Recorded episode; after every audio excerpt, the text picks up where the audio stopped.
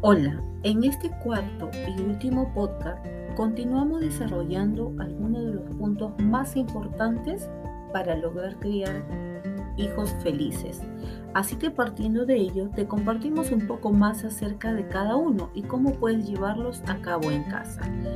Siguiente, tener límites y ser constantes.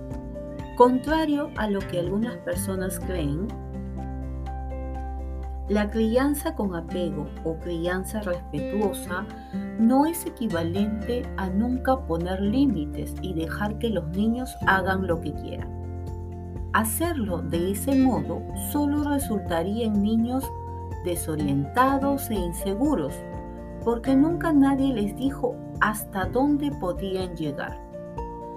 Nuestro papel como padres, además de ser guías y proporcionarles un lugar seguro, es de poner límites de forma clara, firme y consistente, explicándoles de modo que ellos los entiendan y puedan comprender lo importante que son, y siempre haciéndolo desde el respeto y con el ejemplo. Tenemos que darles a conocer que nuestras acciones, sus acciones tienen consecuencias. Siguiente, trabajar en su educación emocional. A la escuela le corresponde la educación académica, a los padres la educación emocional. Trabajar en ella desde que son bebés y ayudarles a gestionar sus emociones cuando son mayores es algo fundamental para su sano desarrollo y su felicidad.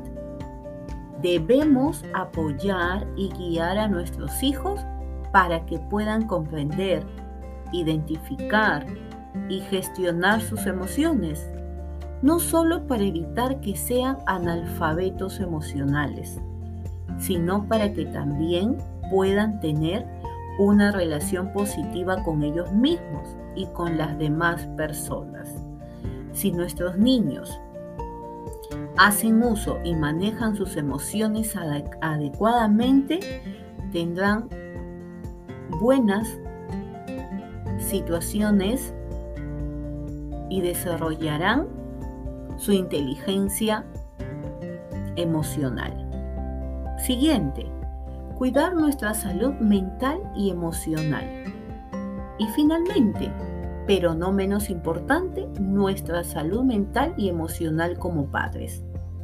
¿Cómo pretendemos educar a niños felices y seguros si nosotros mismos nos o no cuidamos esos aspectos en nuestra vida? Siendo madres y padres es fácil olvidarnos de nosotros mismos, pero si no nos encontramos bien emocionalmente, no podremos transmitir ese bienestar a nuestros hijos ni fomentar un desarrollo sano en ellos.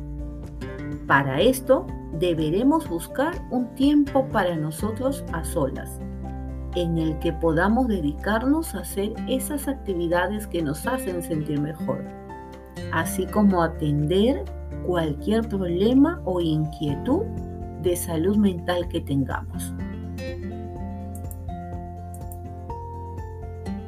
Con estas claves basadas en una crianza positiva, podremos ayudar a nuestros hijos a que crezcan y se desarrollen de forma sana, logrando que sean niños y eventualmente adultos felices.